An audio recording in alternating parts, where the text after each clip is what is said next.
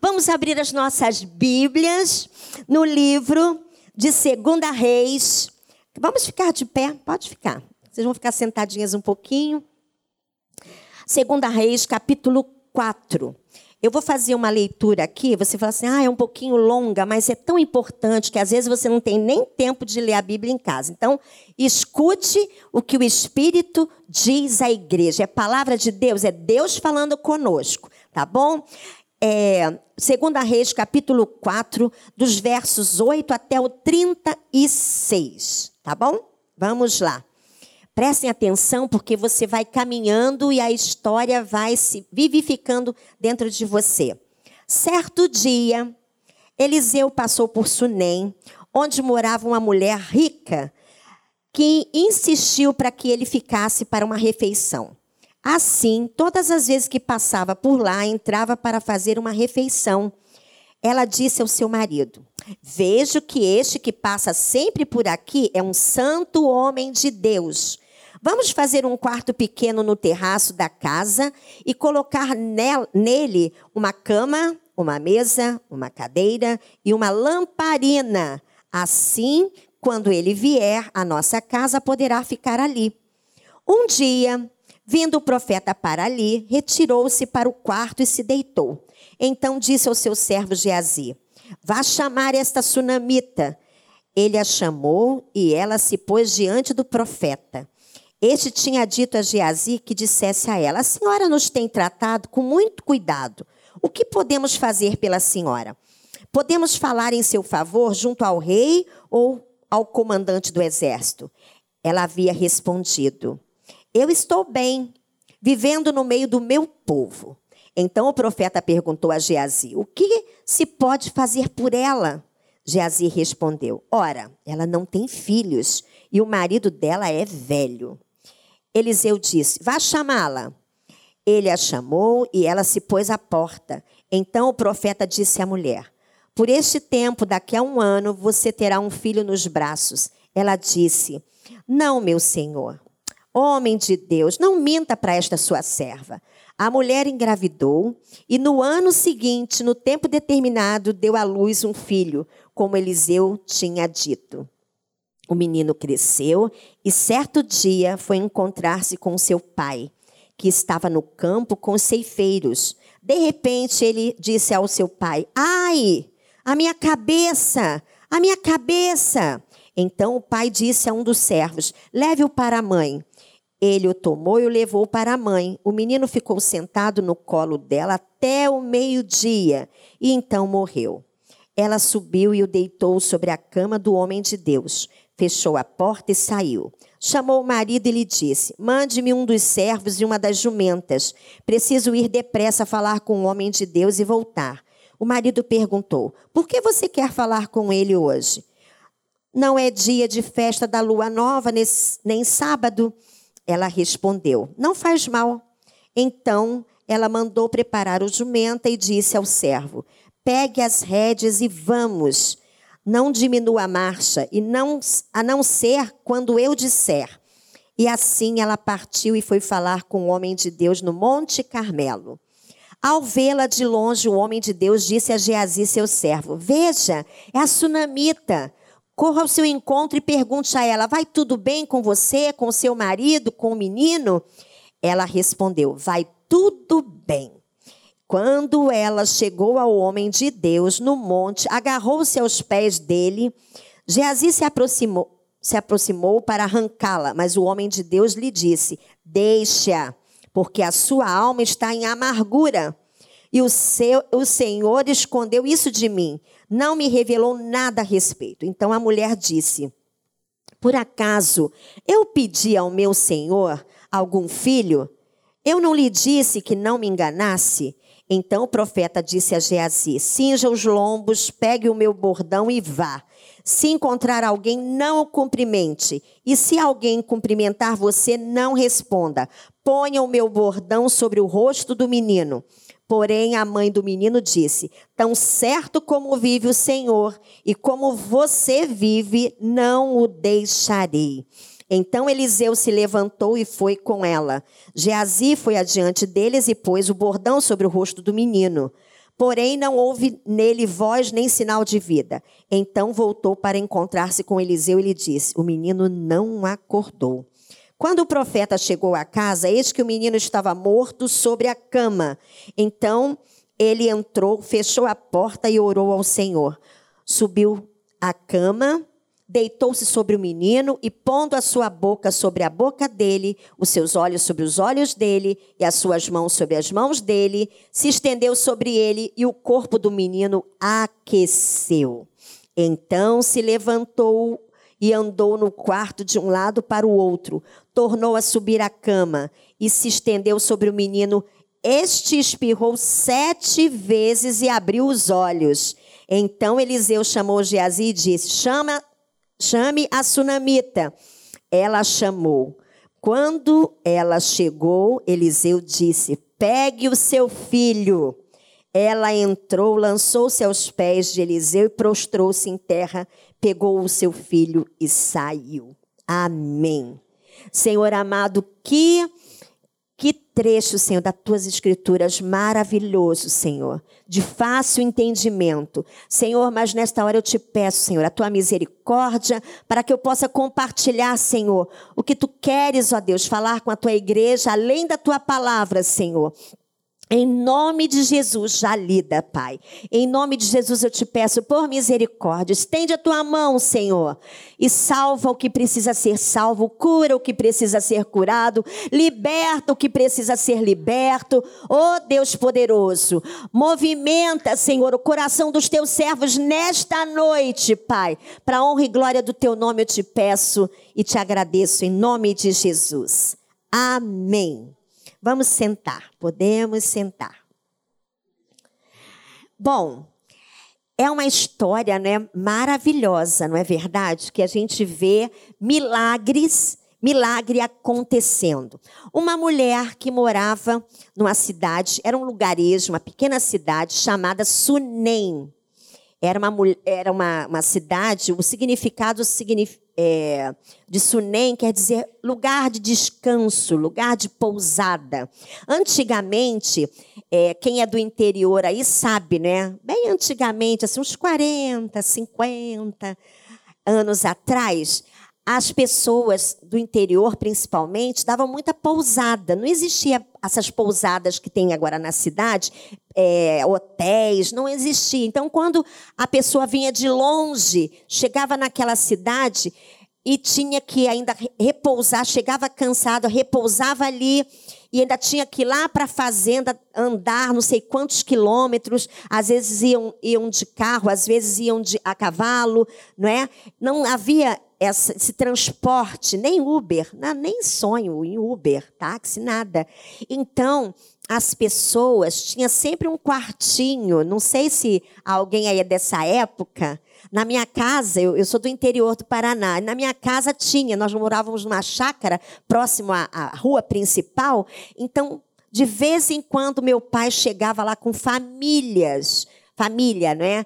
Com mais de duas, três pessoas para pousar lá em casa. E minha mãe sempre arrumava uma jantinha ou um café da manhã e descansavam e depois seguiam a viagem. Não existia essa desconfiança, não é? E hoje em dia, infelizmente, não há possibilidade de fazermos isso mais. Mas era muito comum. E lendo essa passagem, eu lembrei disso. E essa mulher de Sunem, chamada Sunamita, não é? Sunamita porque ela era de Sunem. Eu sou brasileira porque eu sou do Brasil. Então é, é isso, tá, gente? Só para entender. Ela era uma mulher também muito abençoada, ela era hospitaleira, deveria ser uma mulher muito comunicativa. E a Bíblia diz aqui nesse primeiro momento que ela era uma mulher rica. Ou seja, o esposo dela tinha bens. E ela recebia pessoas. E ela viu ali o profeta Eliseu. Quem era o profeta Eliseu? Vamos né, elocubrar um pouquinho a respeito dele. Ele foi um, um homem que ele era ele cuidava de bois, né? ele mexia com a parte agrária, né? a parte de, de gado, enfim. E Elias, profeta Elias, o escolheu para ser seu servo, para ser seu discípulo, digamos assim. E Elias estava lá na cidade onde Eliseu estava e ele jogou uma capa enquanto ele estava trabalhando, passou jogou uma capa sobre ele e ele entendeu que ele tinha sido separado para seguir o profeta Elias. Mas quem é o profeta Elias? Olha, um grande profeta, um grande homem de Deus, que assim Deus usou poderosamente. Lembra daquela história que o sol parou? Durante três anos foi o profeta Elias. Lembra que o povo estava lá é, adorando outros deuses e, e, o único e mandou né, é, Jezabel, Jezabel, né? É, mandou matar todos os profetas e sobrou um. E esse um ainda foi lá perante os 450 profetas lá de Baal e em nome de Deus ele ainda enfrentou, teve um enfrentamento. Pessoal, vocês podem fazer aí, pegou dois novilhos rapidamente, né? É, e dividiu, deu um para eles sacrificarem e ficou com um. E eles lá, os profetas de Baal, fizeram lá também, né, o seu sacrifício e nada. O que vier, é, aliás, se viesse fogo, né, o povo poderia servir ao Deus, né, Baal como Deus. E se não viesse fogo, sobre o sacrifício que viesse fogo, Deus seria Deus. Enfim, eu sei que eles ficaram lá muito tempo, fizeram lá o sacrifício, colocaram novilho, colocaram fogo, né? Aliás, colocaram fogo, não, colocaram lá, ficaram. Ah, não, depois é do Elias. É, aí colocaram lá e nada do fogo descer. Depois Elias colocou lá o sacrifício dele, ainda fez uma vala ao redor do sacrifício, mandou jogar álcool, gasolina, né, um combustível inflamável. Não, ele mandou jogar água, encharcou aquele holocausto e até a, a vala que foi feita ao redor do sacrifício encheu de água. E ele pediu a Deus, ao Deus, né, de Isaac, Jacó, e o que que aconteceu? O fogo do céu desceu e lambeu aquele holocausto e queimou tudo, e também até a água que estava na vala secou. Tamanho poder e a glória de Deus manifestada ali naquele lugar. E todo o povo se ajoelhou diante de Deus, dizendo que o Senhor era Deus. É esse o profeta Elias com quem Eliseu andava. É, meus irmãos, é tão bom quando a gente anda com alguém né, de caráter, alguém que ora, alguém que anda com Deus. Isso faz toda a diferença, viu? Esse Eliseu, ele escolheu bem. E eu pergunto a você, antes de entrar na mulher sunamita, quem você tem escolhido para andar com você? É boa gente, hein? Ele, ele inclusive, antes de Elias né, ser assunto ao céu, ele, Elias, imagina, né? Eliseu no, na cola de Elias o tempo inteiro. Onde ele ia, ele ia. Onde ele vai, ele vai. Enfim, era demais, né? Não tinha, nem sei se para ir no banheiro ele ficava na porta esperando. E é, um dado momento, né, ele perguntou: "O que que você quer?" Aí ele falou: Falei assim, olha só, eu quero porção dobrada do seu espírito. Né? Eu quero porção dobrada de Deus que Deus te deu. E assim, disse, olha só, então, brevemente eu serei levado. Elias andava tanto com Deus, era tão amigo de Deus, que ele sabia que ele ia ser levado. E um certo dia, e se e se Eliseu estivesse perto dele, quando isso acontecesse, ele receberia aquele pedido. Aquele pedido não foi para que ele fosse melhor do que Elias, não. É porque ele via tanta graça de Deus que ele também queria, sabe, fazer igual ou melhor do que aquele, aquele senhor que ele servia. Enfim, não acreditou ainda que ele estava com a porção dobrada. Pegou aquela capa, foi aonde? Perto do rio. E ele fez o quê? Bateu com a capa ali. O que, que aconteceu? o rio se abriu, né? Tornou-se um caminho seco. Então ele começou ali a provar, não, realmente, meu Deus, meu Deus, oh, meu Deus, imagino, né?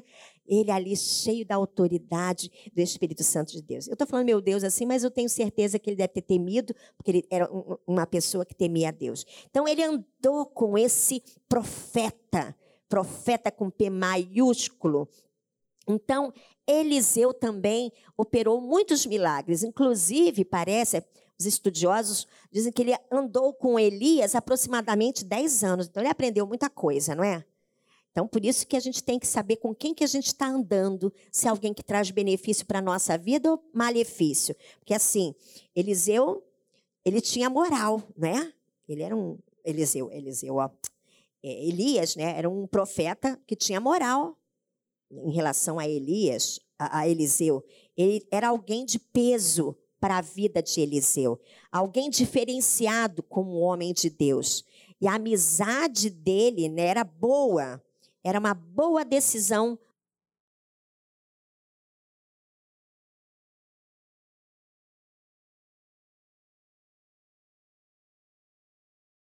jogou lá a capa, não, eu vou, claro, é um profeta, olha isso. Então, como é que a gente às vezes quer mudar se a gente continua andando com pessoas que não nos edificam, né? Pessoas que não condiz com o caráter que você precisa para mudar. Então Eliseu está dizendo assim: "Estou andando com Elias porque é profeta, homem de oração". Então Elias, é, é, Eliseu andava com Elias porque sabia quem era, não é, esse profeta. Enfim, então com quem nós temos andado é a primeira pergunta que eu faço para nós nessa noite. Temos muitas lições que podemos tirar dessa dessa passagem. E hoje eu vou falar um pouquinho sobre fé, a fé que essa mulher, não é, ela movimentou dentro da mente, do coração, é a parte espiritual da vida dela. Então, antes com quem vai trazer saldo positivo em sua vida. É, pois se andas com pessoas de mau caráter, você perderá, às vezes, até um casamento, né? Vai perder um namoro, né? Não? Para para pensar, cuidado aí, viu, gente? Abre teu olho. Então, mesmo é, quando a gente estava falando sobre isso, preparando isso, eu falei assim: meu Deus, falar sobre Eliseu, sobre Elias, sobre a mulher sunamita é uma grande responsabilidade, porque foram homens que teve autoridade de Deus para falar em nome dele. E hoje nós estamos aqui falando em nome dele, né? Que que privilégio, né, pastores? Que bênção estar aqui ministrando, falando sobre o poder que Deus dá para quem anda com Ele. E foi este profeta que recebeu porção dobrada, que esteve na cidade de Sunem, né? De Sunem, onde morava essa mulher. E ele sempre está passava por ali. E ela, como boa observadora que ela, ela percebeu que ele sempre passava por ali. Talvez não tivesse lugar para dormir, talvez ficasse em algum lugar, né, assim, não tinha um conforto. E ela viu nele um diferencial. Ele era um homem de Deus, tanto é que ela falou para o esposo dela. Ah, aí ela convidou ele, boa hospitaleira que era, convidou ele para comer na casa dela, almoçar, jantar, lanchar, não sei. Só que não foi o suficiente, não é? Ela não queria só ele de passagem. Ela queria abençoá-lo mais, porque ela sabia quem ele era. Ele, ela queria a presença daquele homem de Deus na casa dela. E ela pediu ao esposo dela para fazer um quarto. E neste quarto colocou vários objetos que ele ia precisar. Com certeza ele andava com aqueles rolos, né? Para baixo e para cima, então tinha que ter uma mesa. E também naquele quarto ela colocou uma lamparina não é?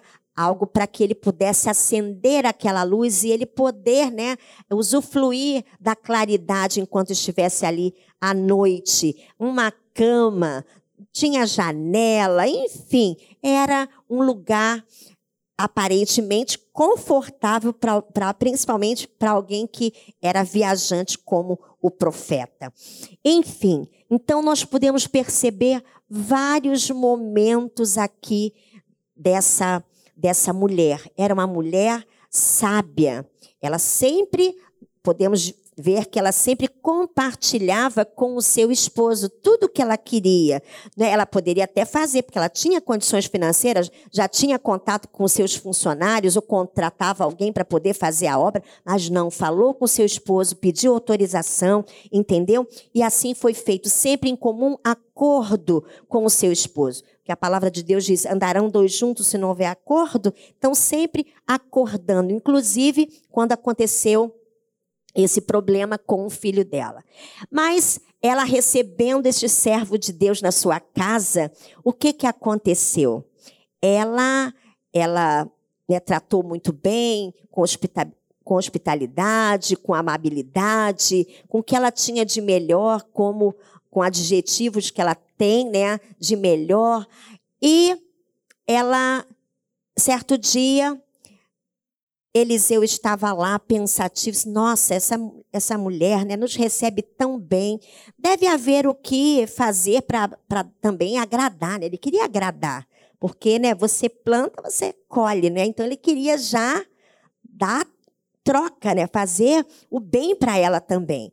Aí Geazi falou assim, ah, é, aliás, ele chamou a mulher, como até a, a menina que cantou aqui falou, né, que é, ela esteve lá e o que, que ela precisava? Ela, ela falou assim: Eu tenho tudo, eu tenho até minha família aqui para me dar o suporte que eu preciso.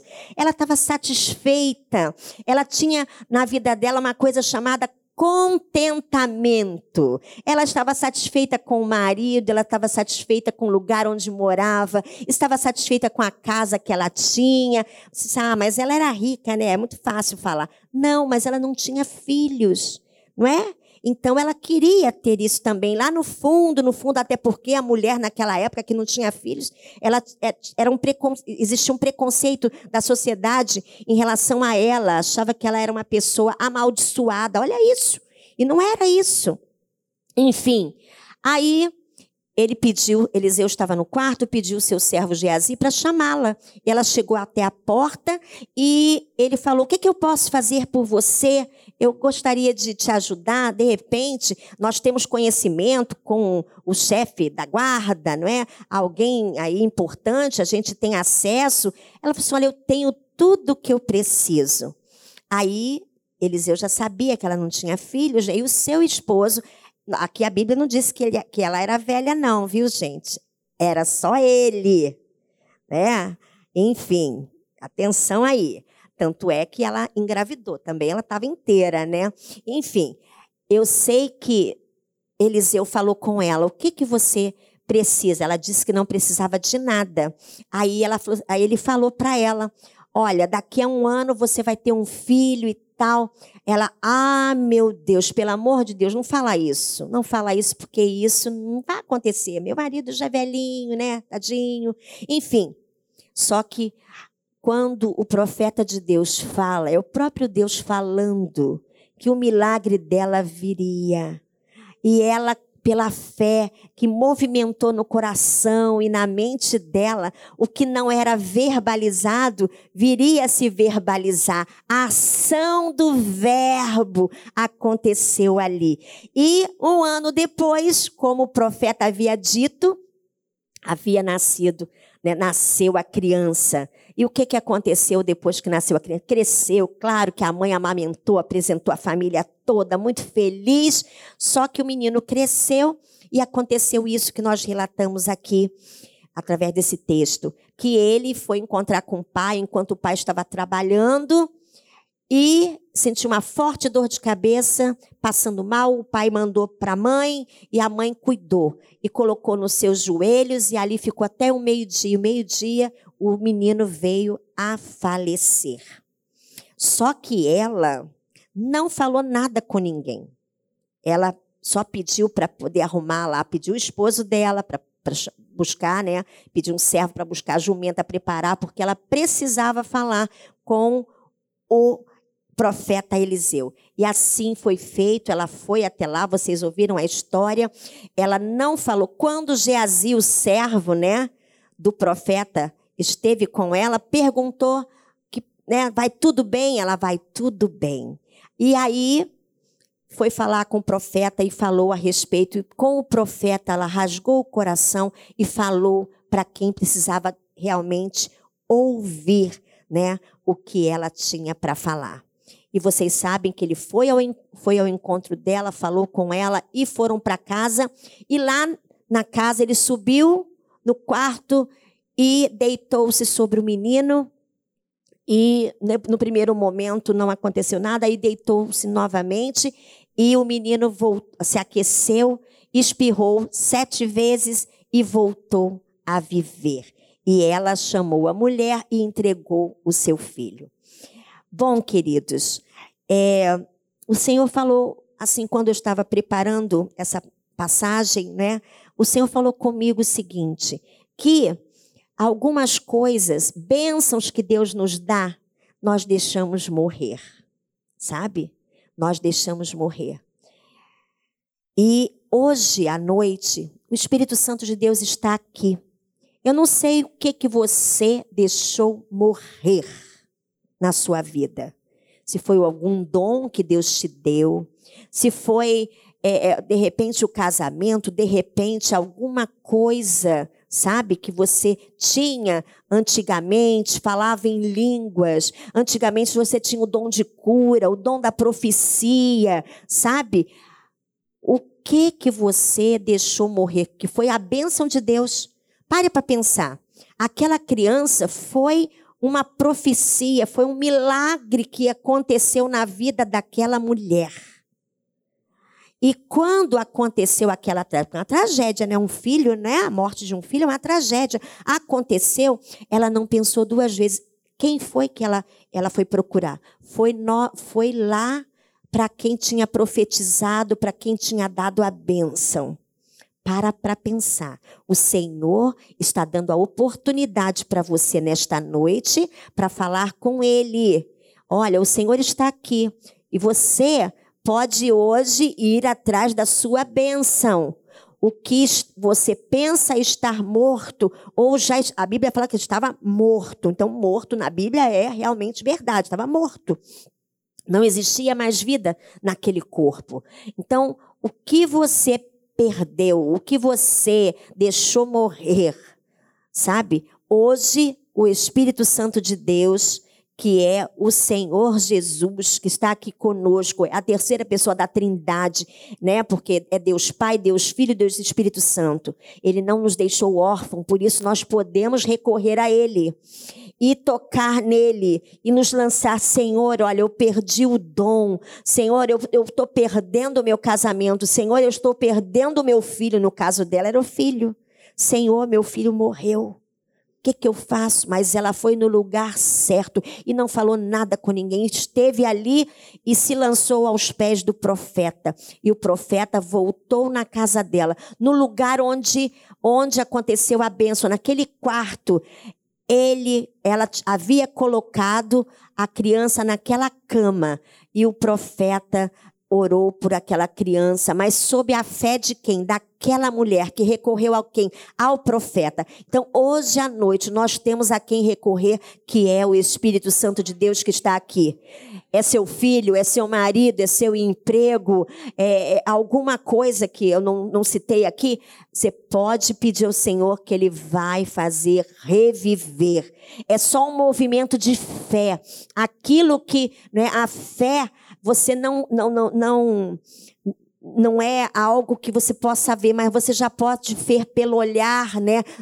O espiritual. É o espiritual fazer com que aquilo que não existe passe a existir. Entendeu? Isso é fé, não é uma palavra positiva. Ai, vai dar tudo certo, vai dar tudo certo. Não é isso. É um movimento espiritual fitado, marcado pela presença do Espírito Santo de Deus na sua vida vai trazer à sua memória aquilo que vai dar esperança. Olha, o profeta, ele pode vir à minha casa, assim como ele profetizou que nasceria o filho, agora o filho morreu. Ele também pode profetizar e trazer vida novamente para o meu milagre, para o meu presente.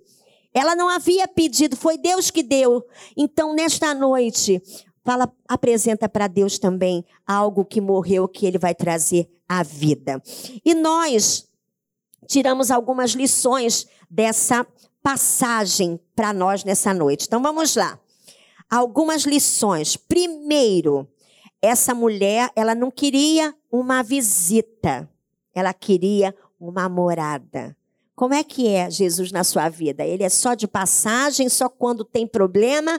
Ou é quando também tem coisa boa, você o adora, dá alimento, né? Porque ela dava comida, ela dava água para banho, ela dava a, a, o combustível lá para a lamparina, ela dava o espaço. Então ela louvava a Deus com o que ela podia.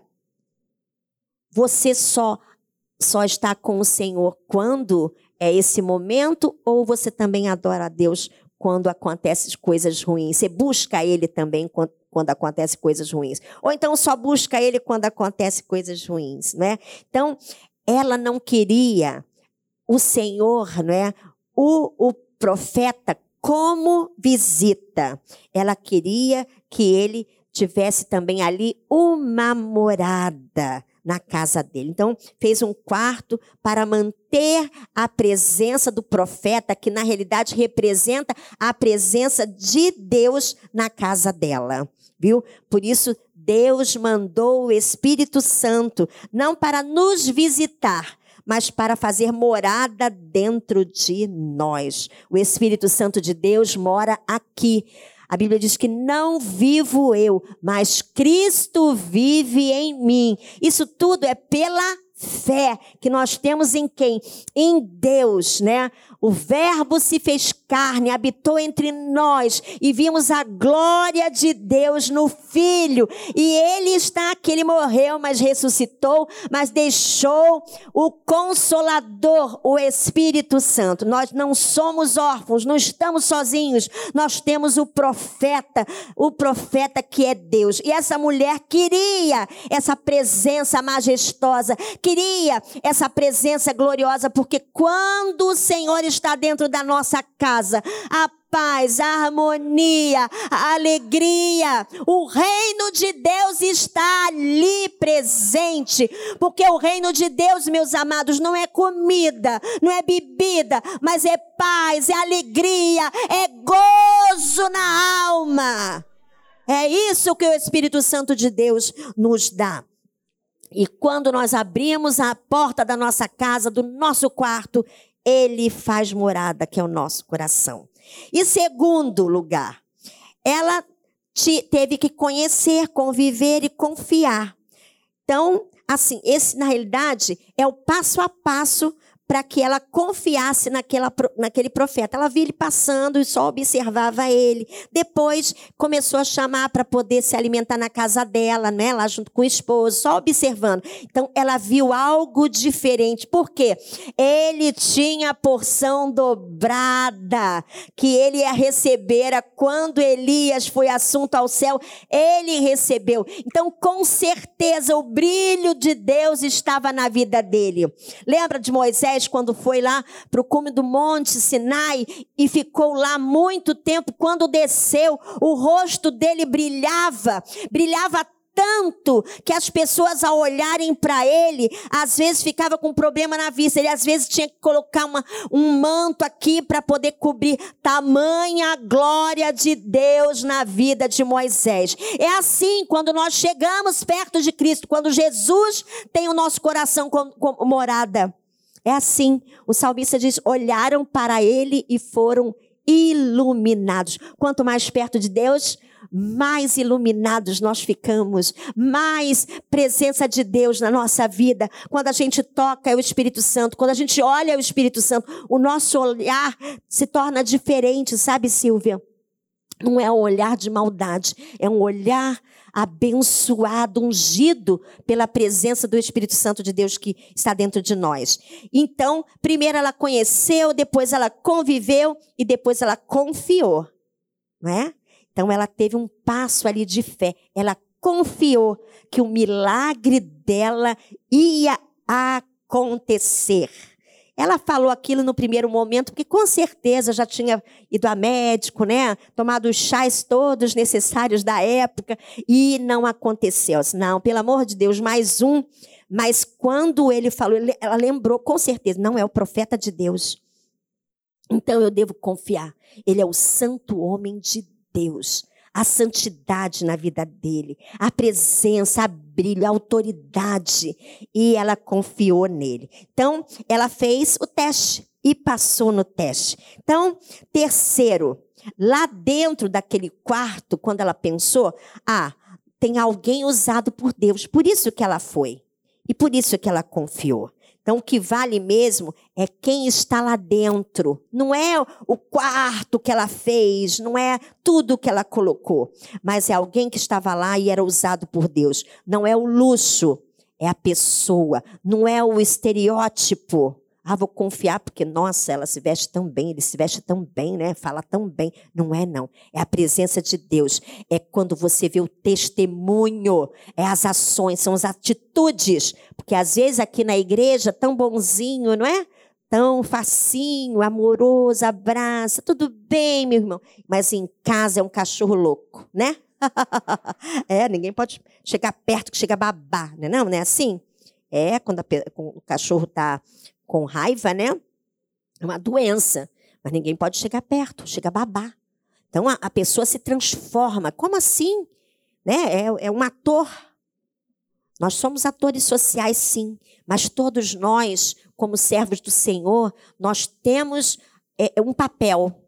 Como eu falei, né? O homem é o papel do sacerdote, a mulher é, é, é, ela, ela tem o papel da, da, edificadora e também da submissa, porque tem que ter acordo com seu esposo. Porque a pessoa fala submissa né, para poder lavar, passar, cozinhar e ficar de quieto. Não é isso. Submissão é estar debaixo de uma missão e de uma grande missão. E quando você se junta com seu esposo nessa missão, ninguém segura essa família pela autoridade que Deus dá.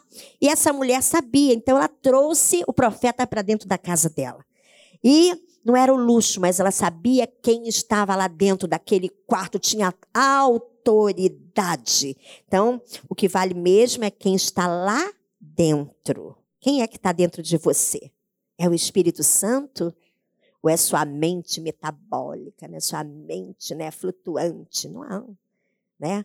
Eu até estava conversando com o professor esses dias, o Eduardo, né, o superintendente da escola dominical. Ele estava falando que as famílias, agora ele estava lendo um artigo sobre as famílias atuais. São famílias líquidas, sabe? Como assim família líquida? É a família assim, porque eles estão tirando toda e qualquer regra, né? É, a família, a, a, nós, o povo, tem que ser uma sociedade sem regra. Então tá, tá entrando na família. A família tem que ser líquida. Pode tudo, entendeu? Então entra aqui, sabe tudo, tudo é liberado. Então é líquido. Você não consegue, você consegue pegar líquido na sua mão? Então é assim.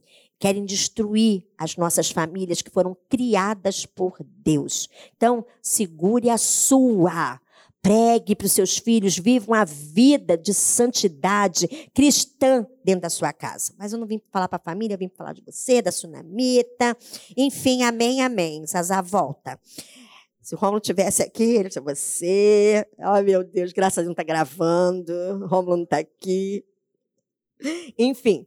Então, outro ponto que esta mulher ela soube fazer de uma forma assim inteligentíssima que ela não se expôs, sabe? Então a gente tem precisa ter cuidado com a exposição exagerada da nossa vida. Ela não se expôs, né? Ela disse para Geazi o quê? Vai tudo bem. Porque tem gente que expõe a vida, depois não sabe por que, que não deu certo. Porque você encontrou o primeiro da esquina e derramou todos os seus problemas. E o que, que você ganhou com isso? Pelo contrário, aquela pessoa era fofoqueira, já, já, a comunidade toda já está sabendo da sua vida. E não vai poder fazer nada, ainda você vai ser julgada ou julgado. Estou falando no feminino, né? Mas ju, julgado, entendeu? Então, tenha cuidado. Geazi parecia saber de tudo, né? Tanto é que quando Eliseu falou assim, que será que ela precisa? Ah, ela não tem filhos, sabia? Olha a fofoca. Não tem filhos. E o marido dela já é velho, sabe? Dá, dá no couro, não. Dá não. Entendeu? Mais ou menos isso, né? Palavra assim. Né? Enfim, mas é isso. Então, Eliseu, sabendo, né, como era lá o servo dele, também, quando mandou voltar, não fala com ninguém. Porque senão ele vai falar assim, não, eu estou indo lá na casa da rica, Sabe a sunamita? Aquela rica, ó, tá com problema, ó. O filho dela tá lá, mortinho da Silva. Entendeu? Ele ia falar isso. Por quê? Sem regras, líquido, sabe? Não tem compromisso com o, o, o, o semelhante. E assim não. Ela foi direto a quem interessava, direto a quem fazia o milagre. Você não precisa ficar contando. Pode até contar para alguém que você confie, sabe quem é, tem credibilidade, mas vá direto ao Senhor, procure os seus pastores para ajudar em oração, entendeu? Vá direto ao dono do milagre, a quem tem todo o poder, sabe? Deus é o nosso Criador, Ele sabe dos detalhes todos do meu corpo, Ele sabe dos detalhes todos da minha vida, da minha família, Ele conhece tudo, então Ele sabe, sabe, pavimentar o caminho que vai, vai precisar abrir, Ele faz o atalho que eu vou precisar. Então é isso. Então cuidado com a exposição exagerada. Vai para as redes sociais contando, tem gente que faz, né, das redes sociais, um psicólogo, né, pensa que alguém vai te ajudar. Que nada, gente, vocês vão ser julgados.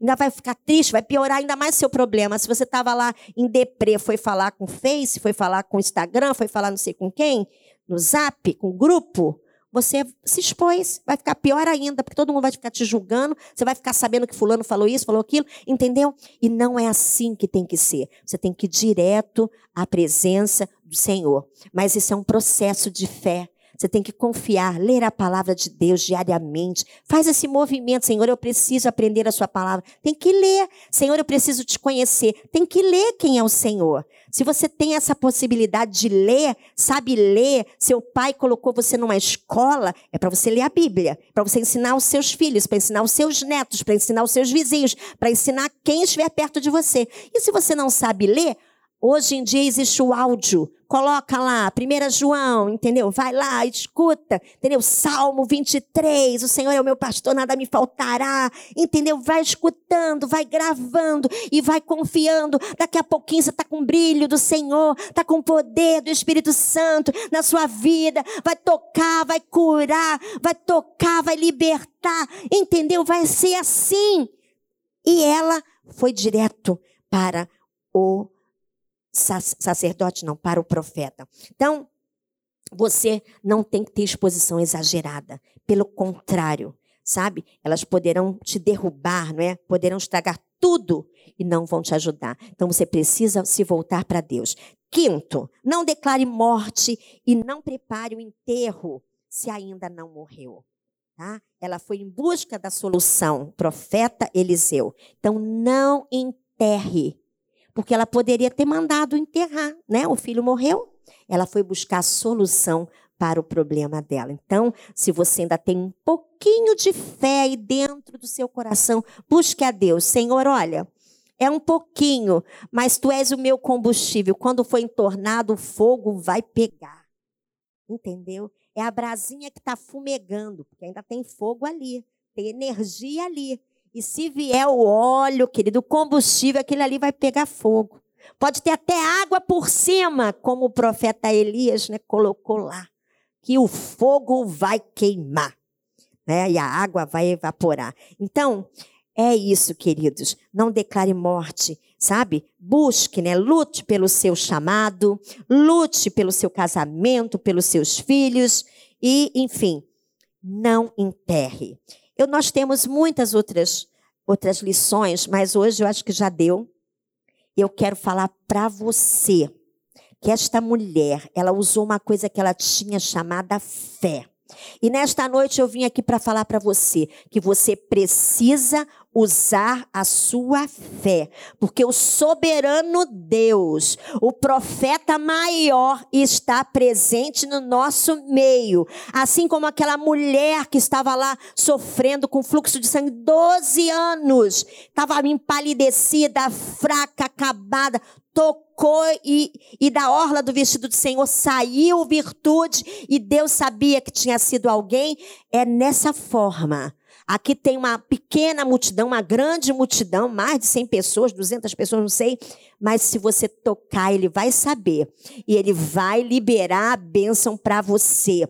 Ah, Zazá, eu já estou morta, igual aquela criança.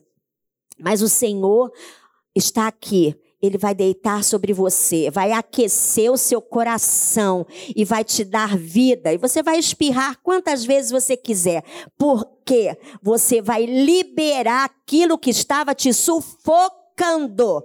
Estava tapada as suas narinas, mas ele sopra o ar dele. A Bíblia diz assim, Salmo 150, todo ser que respira louve ao Senhor. Então vamos nos colocar de pé. E vamos num ato de fé, vamos assim como aquela tsunamita, uma mulher simples, tinha até condição financeira boa, mas ela não podia ressuscitar o filho que havia morrido, mas ela sabia em quem ela podia pedir socorro. E ela foi direto ao profeta de Deus, o santo homem de Deus. E hoje nós temos aqui a presença do Santo Espírito de Deus, que pode tocar, que pode dizer, que pode profetizar. Levanta dessa situação, sai dessa situação. Assim como ele fez com Lázaro, já havia morto quatro dias, já estava entrando em estado de putrefação. E as células se renovaram e ele se levantou, removeram a pedra e Lázaro saiu. Da mesma forma, ele vai te dar células novas, está soprando está soprando sobre a sua vida, sobre a sua família, sobre o seu interior, sobre esta situação que você está apresentando para ela, para ele agora. Em nome de Jesus, Igreja de Nova Iguaçu, recebam a bênção do Senhor para a glória dele, porque hoje ele está trazendo vida e vida com abundância sobre a sua vida. Assim como aquela mulher teve fé, você nesta hora toque em Deus para que essa criança que está sendo apresentada viva em nome de Jesus. Aleluia, Senhor.